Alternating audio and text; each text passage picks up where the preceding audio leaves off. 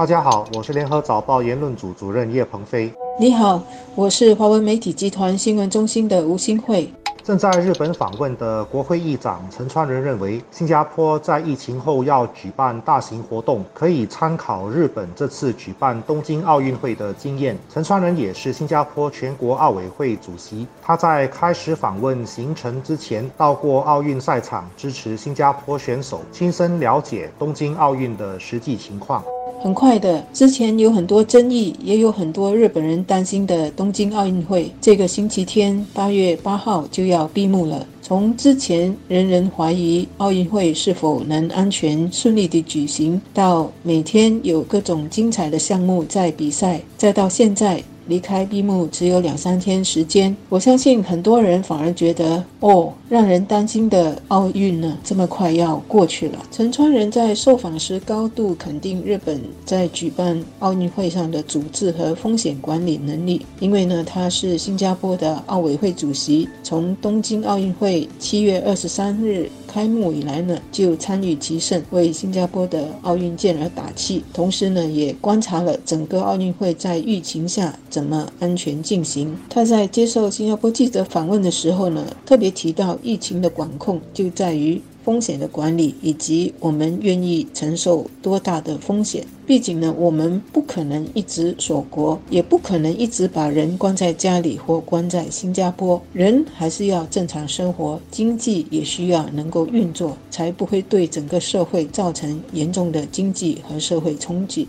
作为早报言论组主任，我必须先老王卖瓜的说，东京奥运可以作为新加坡逐步开放国境的参考。这个观点，我们七月十九号的社论已经有提到。因为这是疫情下举办的第一个大型国际活动，有超过两百个国家和地区的一万一千多名选手参加，所以它成为另一个疫情爆发点的危险是存在的。如果没有出现大规模感染，东京奥运就算成功了一大半了。据共同社。报道到八月五号为止，感染冠病的人数超过三百人。八月四号的确诊人数是二十九人，并且出现了第一个奥运村感染群。出事的是希腊的花式游泳队，有三人确诊。希腊的十二人花式游泳队已经有四名运动员和一名官员确诊，因此宣布退赛。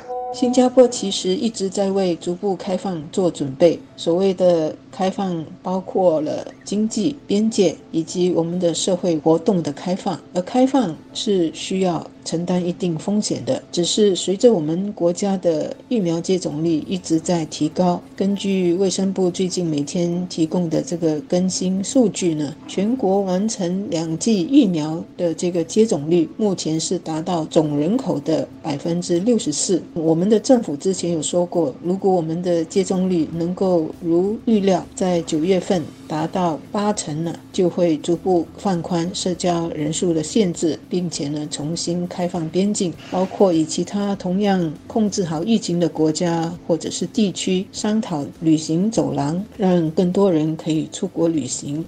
至于日本本身，东京在八月四号新增四千一百六十六起病例，全国新增一万四千两百起，都创下新高。日本政府说，这是因为德尔塔变种病毒的关系，跟东京奥运未必有直接的关联。日本政府的防疫措施还有很大的进步空间。一方面是疫苗接种的速度太慢，另一方面是政府缺乏强制手段的权利，没有办法做到大规模的封城锁国。东京奥组委。说，至今已经做过的超过五十万次检测里，阳性粒子只有零点零二八仙，不算很严重，而且还没有出现死亡病例。但是，考虑到所有外国选手和奥运官员理论上都已经接种了疫苗，才可以入境日本，所以开放国境的风险是存在的。就算外国人都打了两剂疫苗，也不能保证他们不会传播病毒。新加坡今后在开放国境时，必须把这个因素考虑在内，才不会出现不必要的心理恐慌。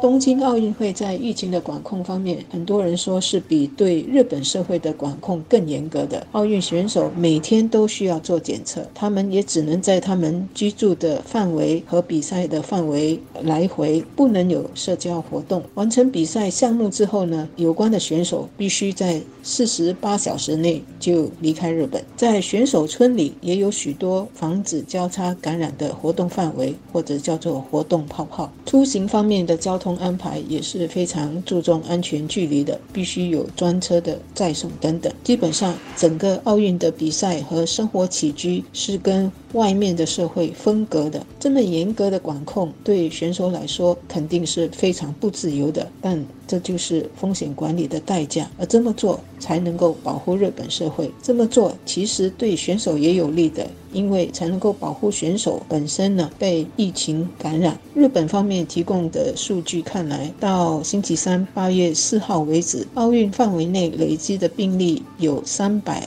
二十二起，其中呢染病多数是参与奥运主办工作的日本居民。选手相对来说是比较少的，而日本这次接待的外籍奥运选手和外籍人员有六万多人，所以可见呢，六万多人的人数里面染病有三百二十二起，这个比例看起来是小的，反而是日本社会本身它的官兵疫情一直没有减缓。日本过去七天平均单日新增的病例超过一万人，其中东京都地区就超过了三千人。也就是说，东京奥运如果没有做好它的安全活动区和防疫措施呢，奥运选手被当地社会感染的这个情况反而是更高的。我们的体育记者和摄影记者在经历了十四天后，终于可以走出奥运泡泡，在东京市自由活动了。新加坡如果开放国境，当然不可能限制外国人隔离十四天，而且奥运村的经验表明，就算打了两剂疫苗，还是可能传染病毒。这就是我们向国际社会开放所要面对的代价。可是不开放的经济代价却是不可持续的，所以国人必须做好心理准备，接受开放的的。必要风险，关键还是回到我们自己人口的疫苗接种率，以及保持警惕心，继续做好安全措施保护自己。特别需要有信心和韧性，不要被开放国境后的输入型病例吓倒。只要我们的医疗系统能应付，重症病患没有突然增加，这些开放的风险。还是可以接受的。新加坡下来要逐步开放，无论是迎接外来的访客，或者是主办大型的活动，怎么让我们的社会本身得到保护，外来参加活动或者是旅行的人也能够避免把病毒带进来，或者是被我们传染，是同样重要的。能够做到这种双重保护，就会给我们的社会有信心开放，别人也有信心到来。当然，一直提高我们的。疫苗的接种率是很关键的。